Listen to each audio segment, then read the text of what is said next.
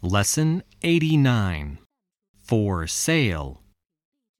Listen to the tape, then answer this question Why couldn't Nigel decide?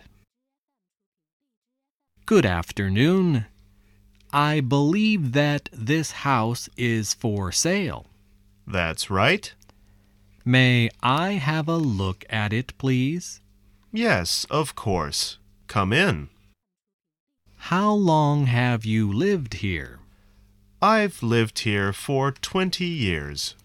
Twenty years! That's a long time.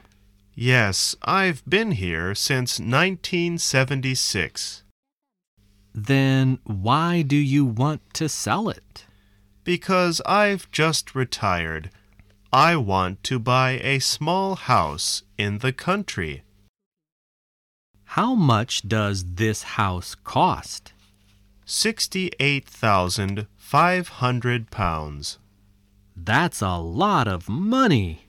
It's worth every penny of it.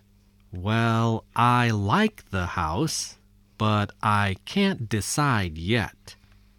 My wife must see it first. Women always have the last word.